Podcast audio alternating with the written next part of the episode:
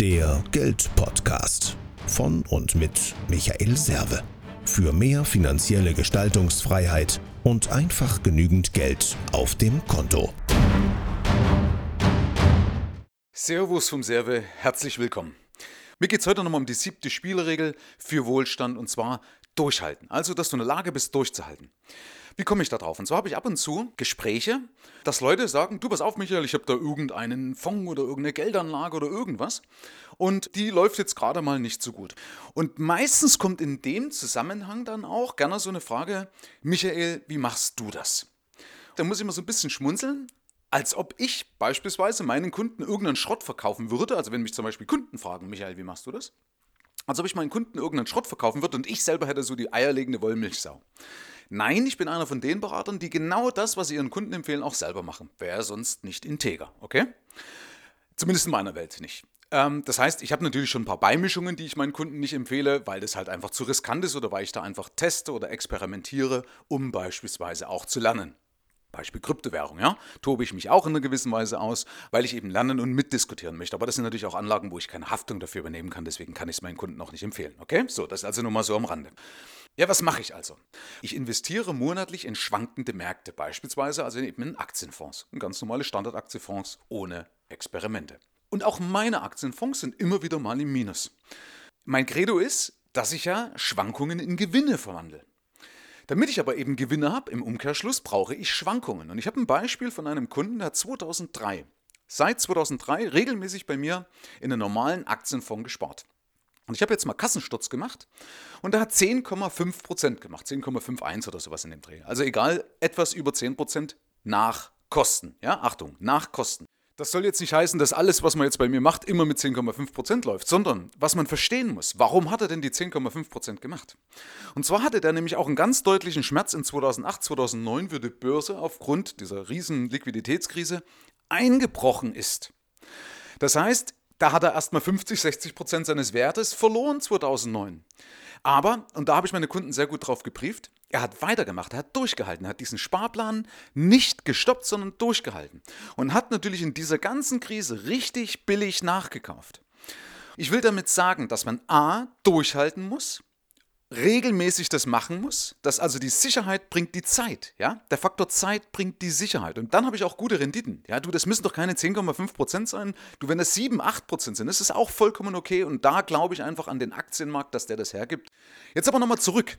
Was machen die Leute falsch, wenn die sich beispielsweise das anschauen und so, oh, jetzt ist mein Fonds dieses Jahr mit so und so viel Euro im Minus? Oder jetzt hat äh, irgendeine, Beispiel, nehmen wir mal eine Versicherung, nehmen wir mal auch mal das Beispiel mit rein, eine Versicherung nachkorrigiert und verspricht auch nicht das, was ihr vielleicht mal irgendwo prognostiziert habt. Ja, wenn du beispielsweise sagen wir, eine Riester oder jetzt irgendeine betriebliche Altersvorsorge haben solltest. Und dann haben die Frust. Ja, also die Gesellschaften müssen ja transparent aufschlüsseln, wie sich das Ganze entwickelt. Ist ja eigentlich auch gut. Aber wenn sich jemand das zu Gemüte führt und sagt, oh, warte mal, letztes Jahr habe ich ja 33.000 Euro drin, heute oder dieses Jahr habe ich 32.800 Euro nur noch drin in dieser einen Anlage. Das heißt, ich habe 200 Euro minus gemacht, obwohl ich vielleicht monatlich noch dazu gekauft habe. Und dann entsteht Frust. Wichtig ist aber, was ich verstehen muss.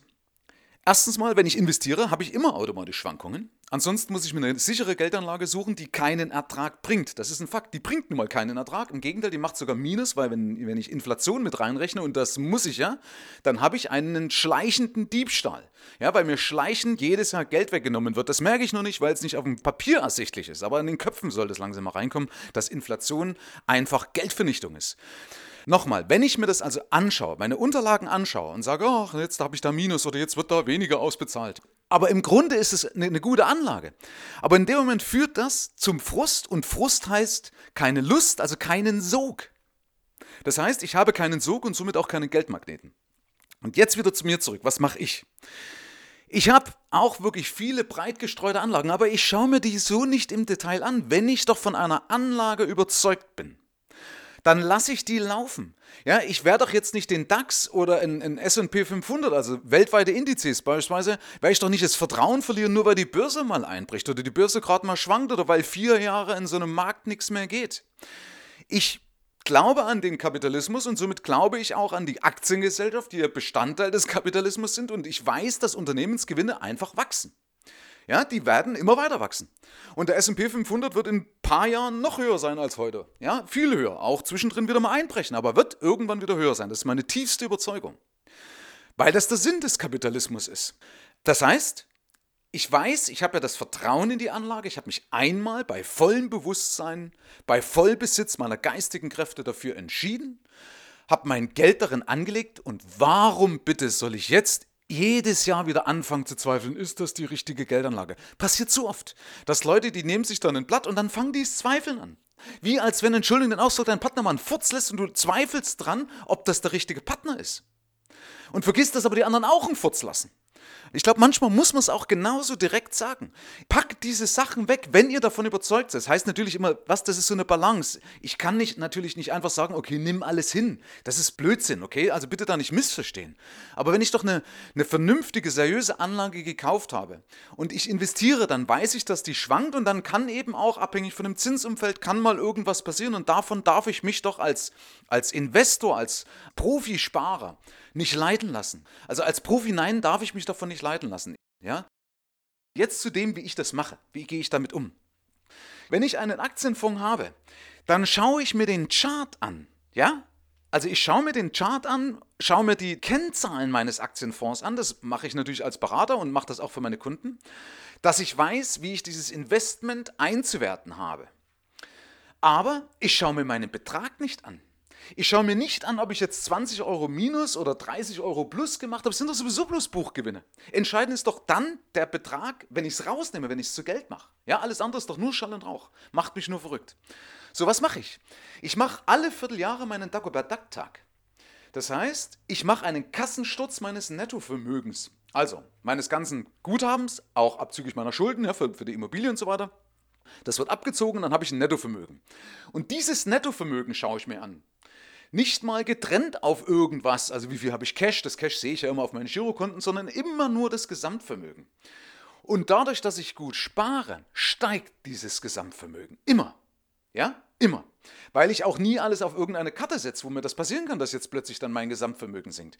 Wisst ihr, ich bin doch nicht blöd, ich nehme doch nicht die, die Lust auf mehr Sparen, ja? Ähm, die Freude am Sparen, die nehme ich mir doch nicht, indem ich mir Sachen zu Gemüte führe, die nicht gut für mich sind. Da liegt die Kunst im Weglassen. Ja, ganz einfach. Nichtbeachtung bringt Befreiung.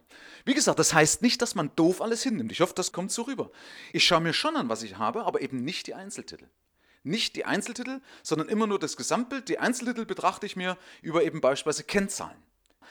Also ich habe zum Beispiel, um das zu konkretisieren, beispielsweise bei meinen Kryptowährungen habe ich auch die Reißleine gezogen. Nicht, weil ich einfach nicht geguckt habe, ob das ein Minus ist, sondern weil ich mir die Charts angeschaut habe, das Verhältnis am Markt, die, die Kaufgewohnheiten anderer, die Mittelabflüsse, die Mittelzuflüsse. Und dann habe ich damals rechtzeitig die Reißleine gezogen und bin mit gutem Gewinn raus. Also das will ich damit meinen, ich gehe da schon sehr, sehr intelligent damit vor, aber intelligent eben auch, indem ich mir nicht Sachen vor Augen führe und sage, oh Gott, schau mal, äh, jetzt habe ich dann mit meiner Anlage eben Minus gemacht äh, und verliere damit die Freude an meinem ganzen Vermögensaufbau. Und das hat natürlich mit der Spielregel durchhalten können, mit der siebten Spielregel für Wohlstand durchhalten können, nichts zu tun.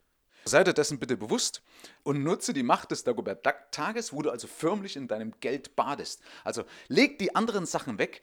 Die Verbraucherschützer haben doch alles getan, damit es nur noch verunsichert. Ja, kann man vielleicht auch nochmal dazu einen kurzen Querverweis machen. Was haben sie denn gekonnt? Sie machen eine Transparenz. Sie haben eine Transparenz geschaffen, dies verhindert, dass ein Mensch eigentlich noch eine Kaufentscheidung fällen kann. Die treiben sie doch damit förmlich in die Hände von irgendwelchen suspekten Geldanlagen, die das nicht machen müssen, weil sie der staatlichen Kontrolle nicht unterliegen. Muss man mal drüber nachdenken. Also sie treiben mit ihrer Politik alles so transparent wie möglich zu machen, die Menschen, die Verbraucher, die Sparer in die Hände von unseriösen Anbietern, die Kapitalanlagen bieten, die keiner staatlichen Kontrolle unterliegen und wo die Wahrscheinlichkeit sehr hoch ist, dass aus dem Depot eine Deponie wird. Denk mal drüber nach. Weil, machen wir mal ein Beispiel, du willst ein Auto kaufen und ich sag dir, es interessiert nicht, wie das Auto fährt. Wie du von A nach B kommst, interessiert hier gar nichts, sondern es geht erstmal nur darum, wie viel Kosten dieses Auto im Laufe der Jahre verursachen kann. Ja, nicht verursacht, sondern verursachen kann. Und da wird nicht der Durchschnitt genommen, sondern da wird das Maximum genommen. So, und ganz ehrlich, würdest du dann jemals ein Auto kaufen, wenn du weißt, oh Allmächt, da kann mir ja die Kupplung kaputt gehen, gleichzeitig kann sich das Schaltgetriebe äh, verabschieden, gleichzeitig der Kühler, die, die Klimaanlage und so weiter und so fort. Und in der Summe habe ich ein Auto gekauft für 30.000 Euro und wenn ich das drei Jahre fahre, kann mich das 180.000 Euro kosten. So weit sind wir jetzt mit dem Verbraucherschutz. Fazit, der Verbraucherschutz macht alles, damit der Geldmagnet nicht funktioniert. Das meine tiefste Überzeugung. Der Verbraucherschutz wäre gut, wenn du aufklärst, das transparent machst, was wirklich wichtig ist. Aber sie legen ja nur noch Wert auf irgendwelche Kosten oder sonst irgendwas. Aber es gibt eine alte Weisheit für Investoren. Es ist nicht entscheidend, was es kostet. Es ist entscheidend, was es bringt. Herzlichen Dank fürs Rein und Hinhören. Ab hier liegt's an dir. Bis zum nächsten Gig. Dein Michael Serve, Deutschlands Fuck You Moneymaker. Mehr Informationen findest du im Internet unter mehrvomgeld.de.